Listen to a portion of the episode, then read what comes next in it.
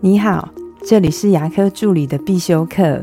今天要必修的是牙科助理的职业化养成术，送给正在觉得委屈的你。最近收到一位助理的讯息，他说他最近的工作真的受到好多好多的委屈哦，他已经不想做了。他问我应该怎么办才好呢？所以我想把我自己的经历跟你做个分享。二十岁专科毕业后，牙科助理就是我的第一份正职的工作。在这二十几年来，我自己受的委屈当然也没有少过。有被老板的小孩说：“你是我们家的奴隶。”那时候因为专科毕业想再进修，我选择念北医口味系的二技，也被医师嘲笑说：“谁会花大学生的薪水来请你？”原本工作六年的诊所，因为老板要搬家的关系，把诊所卖掉。我当时也不懂得要资遣费，只好重新的找工作，到一家内湖的诊所上班。上班的第一天，医师就跟我说：“你还是不要跟人家讲你有经验好了。”听到这边，你是不是觉得我也有够惨，有够委屈的？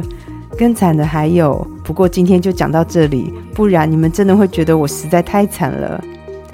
我总是会很勇敢的告诉医师，不能因为我们工作上有一点没做好，一点小瑕疵，就好像我们都没有努力过一样。